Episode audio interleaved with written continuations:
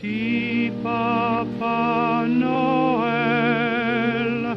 quand tu descendras du ciel. Ah oui, on a sorti les classiques ce matin. Il est descendu du ciel, le Papa Noël, cette nuit. Plein de cadeaux au pied du sapin en ce jour de Noël.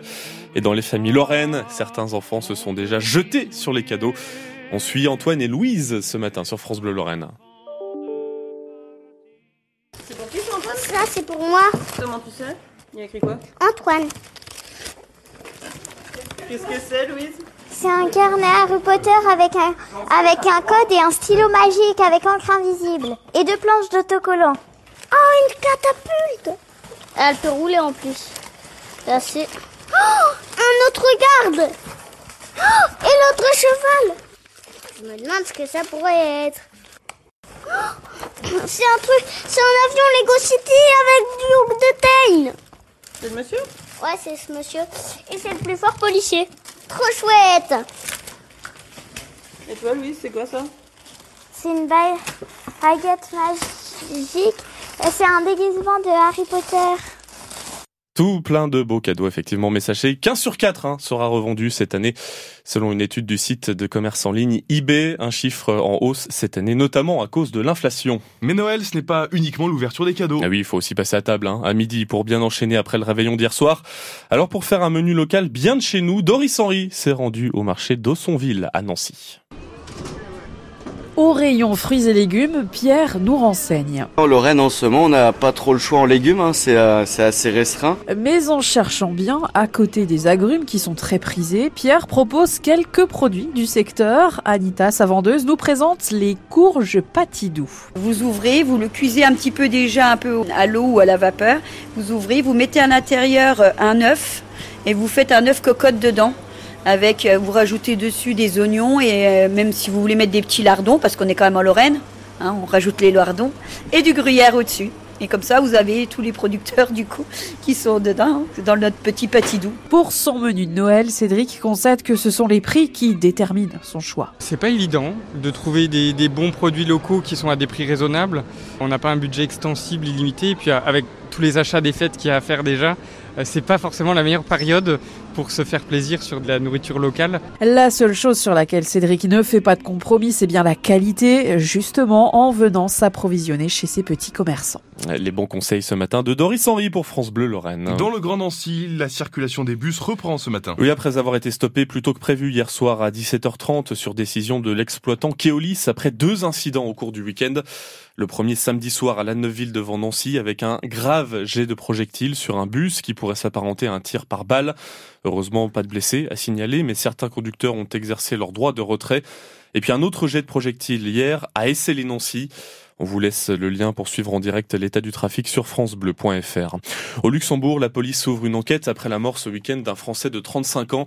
Selon nos confrères de l'AFP, il s'agit d'un habitant de Longuillon dans le PIO, tué lors d'une bagarre dans une boîte de nuit de Pétange. On est juste de l'autre côté de la frontière. Un agent de sécurité est inculpé pour coups et blessures volontaires ayant entraîné la mort. L'avion bloqué depuis la semaine dernière à l'aéroport de Vatry au sud de Reims va repartir ce matin. À son bord, les 303 passagers indiens vont rentrer chez eux, à l'exception de deux personnes en garde à vue. Les enquêteurs vérifient un éventuel trafic d'êtres humains. Dans les Vosges, la police de l'environnement ne stoppe pas les patrouilles pendant les fêtes. Ouais, elle traque le respect de la réglementation dans les rivières, dans nos nappes phréatiques ou encore pour la protection des oiseaux. Et les contrôles n'ont pas lieu uniquement dans le massif, à l'image du dernier en date, dans la plaine, vers La Marche, sur une zone classée Natura 2000.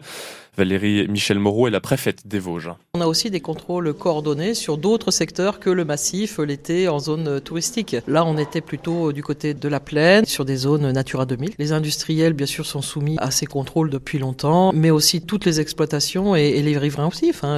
L'entretien des haies, par exemple, ou les périodes de nidification sont aussi propices euh, à ces contrôles parce que euh, il est important de respecter la biodiversité. Il y avait euh, dans la gestion de l'eau des barrages sur la rivière qui permettent de garder un petit peu plus d'eau, donc là, ça fait partie de la, rivière doit couler.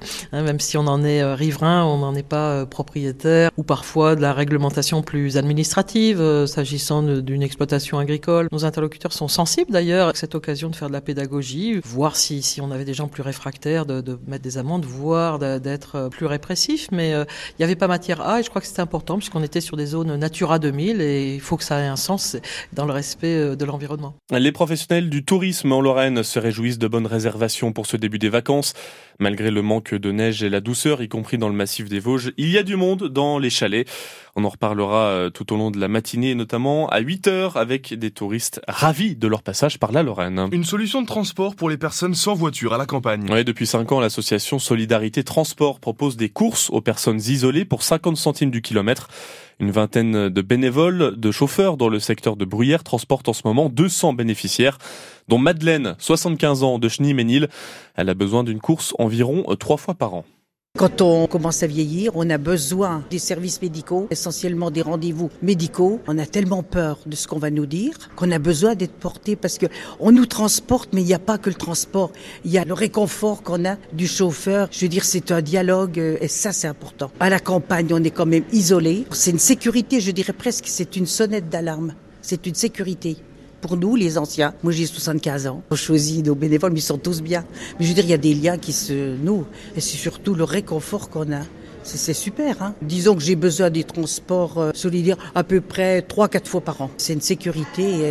Et, et pour nous, dans nos villages, c'est, je dirais, c'est un ballon d'oxygène. Des propos recueillis par Thierry Collin pour France Bleu Lorraine. Et puis, dans trois quarts d'heure, début d'une série qui va vous emmener tout au long de cette semaine chez les plus grandes industries de notre belle Lorraine.